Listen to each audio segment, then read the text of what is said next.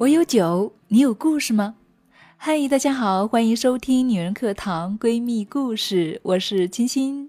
感觉有好久没有录节目了，对我休假回来了，亲爱的朋友们，你们好吗？这次休假没有带电脑，也没有带设备，就是想好好的休息放松一下。现在越来越发现全勤的重要性了。工作时全情投入，休假时也一样要全情的放松。亲爱的们，你们也是一样哦。工作之余也要记得好好的休息和放松一下。好了，那现在就开始我们今天的节目吧。今天要给大家讲述的是我们的闺蜜故事。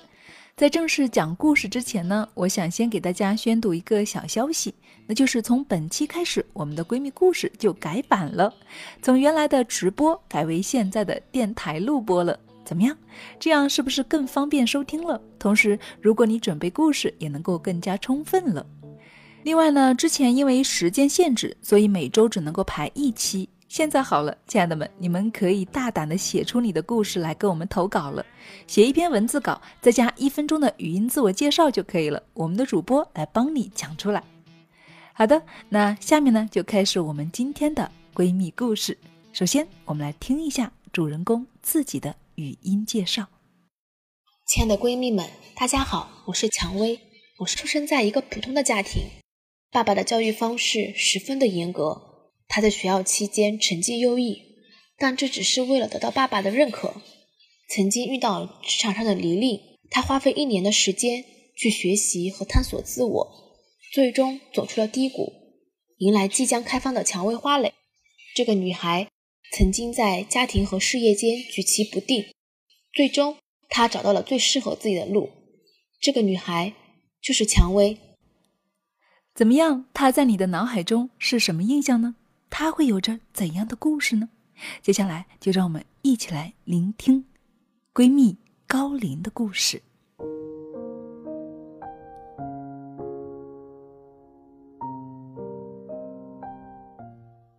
我叫高林。也可以叫我蔷薇。如果我的人生有一个关键词，那就是凤凰涅槃。我是个江苏姑娘，出生于农村，我是家里的长女，我还有一个比我小三岁的弟弟。在那个重男轻女的年代，我时常感觉到父亲对我的嫌弃。大约在我三岁的一天，虽然是普通到不能够再普通的一年。却成了我最早期的童年记忆。那天我在床上哭闹，妈妈手上有事忙不开身，叫爸爸过来哄抱我。爸爸都到了床前，抱起了我，可是不到几秒就重重的把我丢到床上。我哇哇的哭得更厉害了。爸爸是嫌弃我的，这形成了我骨子里的自卑。BBC 有一篇很火的纪录片，叫做《七年》。这部片子采访了十四个孩子，从他们七岁开始，每七年采访一次，直到五十六岁。他们来自不同的阶层，其中来自社会底层的西蒙吸引了我的注意。这个孩子来自社会的底层，七岁时他的梦想是四处走走。十四岁时，他想成为一个明星；二十一岁，他想做一个工程师；二十八岁，他在工厂做工人。但是他说他不会一直如此。三十五岁，他觉得这样也挺好；四十二岁，他觉得这就是命运。七年，据说人每隔七年，细胞就会全部的蜕变一次。而我用了十四年的光阴，终于可以选择做自己。十四年前，也就是二零零三年，那年的大事是非典。那会儿我正上初中，品学兼优，父母眼中的好女儿，老师眼中的乖宝宝。同样是那年，我正值花季，我们班的班草虽然成绩不好，但是像极了漫画中走出来的人物。没错。我早恋了，上课传纸条，下课会聊天儿一起上学，一起放学，这是一个美丽的花季故事，就像你们看的那些年一起追过的女孩一样。我智商不算高，没有那种不努力也可以考高分的天赋，再加上年少无知，我失恋了，接着就是落榜。家境原因，我也没有办法去读一所好的高中了。人生第一次迷茫，想着那可能实现不了的大学梦，想着自己迷失的青春，我哭了，整整三天三夜。最后各方打听，得知还有最后一线考大学的希望，那就是就读职业技术高中。怎么办？这是我唯一可以选择的途径了。人往往在无路可走的时候，反而会全力以赴。读吧，我咬咬牙，下定了决心。朋友说我很励志，其实我只是不想屈服，不想因为出身长相就屈服于社会。虽然我很微小，小的就像一朵蔷薇花，但是在我的心底，我也有一个美丽的梦。我只想做我自己。这一次高中三年，我没有考过一次第二名。全部都是第一名，最终以超越学校历史的成绩考上了一所一本院校。然后大学、恋爱、社团活动、减肥、学英语，顺利的毕了业，并且找到一份好的工作。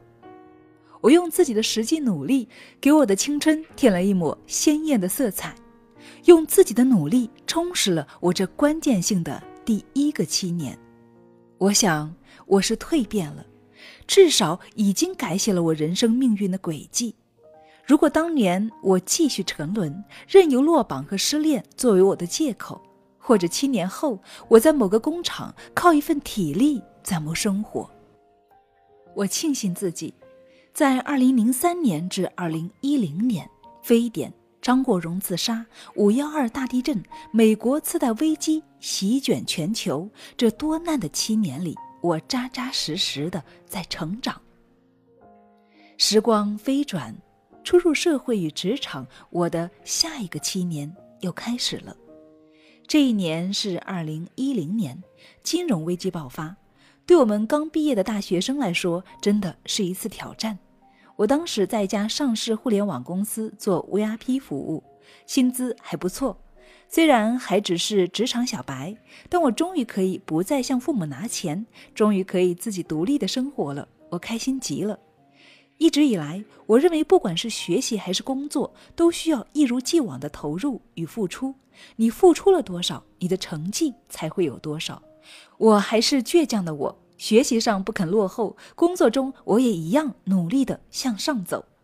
刚入公司，我什么活儿都干。什么工作都学，不放过任何的机会。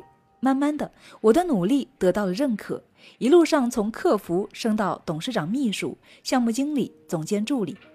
当然，这其中也有我自己把握的机会，看到更合适自己的位置，及时的跳槽。我清楚的知道自己喜欢什么，擅长什么。我感觉只有做自己喜欢的工作，才有动力去做得更好。说到擅长，我不由得想起高中和大学的拼命学习，那时候的努力给我现在的工作打下了坚实的基础。真的要感谢那时候努力的自己。以前心里只想着如何能够加薪，后来我才发现，工作不仅仅是加薪一种目的，还有价值的认可。没错，升职加薪可以让我们变得更富有一些。但是价值的认可会让我觉得活得更有意义，我的生命也由此变得更有价值了。回想这些年，我做的最正确的一件事情，就是勇于抓住机会，让自己一路向着更高的方向跳跃，再跳跃。在这个过程中，自己的能力也得到了大大的提升。在最后一家投资公司做总监助理的时候，月薪已经达到了一点三万元。还有年终的分红，着实的是朝着白富美的方向在奔跑了。不过天不遂人愿，高薪的日子并没有持续太久，因为种种原因，所在的公司发生了一些变故，我不得不离开了那家公司。再后来，我结婚了，再想找一份高薪满意的工作也就不那么简单了。我仔细的规划了我的未来，我要做一个好妈妈，必定需要大量的时间陪伴宝宝。可是收入怎么办呢？我如何能够兼顾家庭和事业呢？经过了反复的思考，我决定事业方向定在投资理财。这样的思维还要得益于我在投资公司的工作经验。辛苦工作也要具备一些投资理财的观念。钱存在银行里是死的，只能够收取少量的利息。但是投资就不一样了，它可以让钱生出钱来。就这样，我通过各类投资外加买房，赚取了我人生的第一桶金。再接下来，就不是我迷茫的无路可走了，而是我可选择的方向和路变得多了。一方面资金有了，心里有了底气；另一方面，我的心智也成熟了，知道想要的是什么，也知道什么才是适合自己的。我喜欢这样的自己。因为正朝着自己喜欢的模样在成长着，也正朝着自己喜欢的方向在努力着。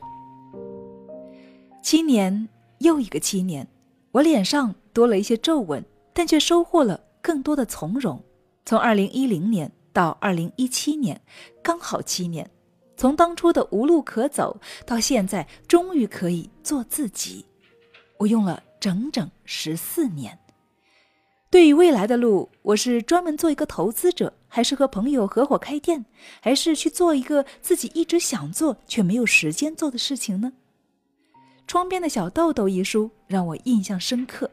我喜欢能够通过一己之力让世界变得有点不一样，所以最终经过慎重考虑，我决定在接下来的七年里，除了继续投资外，我还要投身教育领域，进入我最想进入的职业和生涯咨询行业。用我的热爱，也用我自己的亲身经历，给更多迷茫的朋友以明灯和方向。在我看来，每个人的出身背景、能力都不同，所以给到我们的选择也会有很多的不同。在人生的路上，我们不只是能够做单选题，很多时候我们还可以做多选题。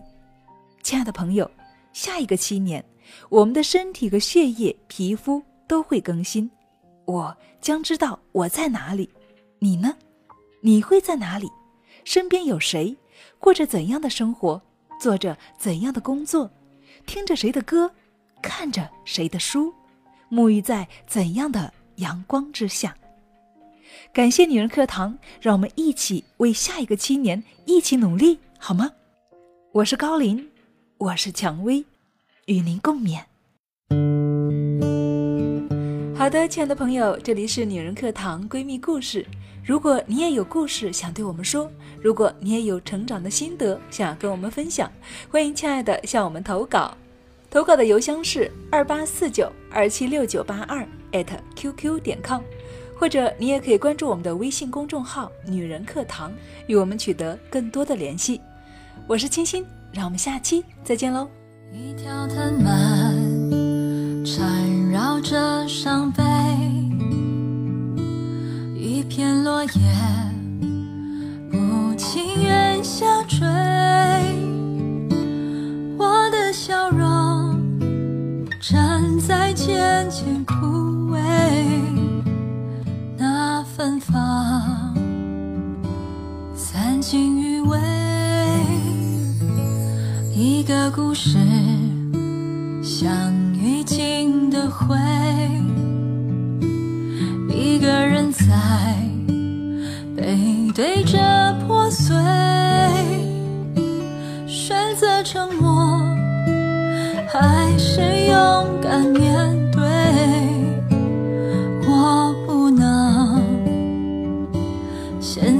后退。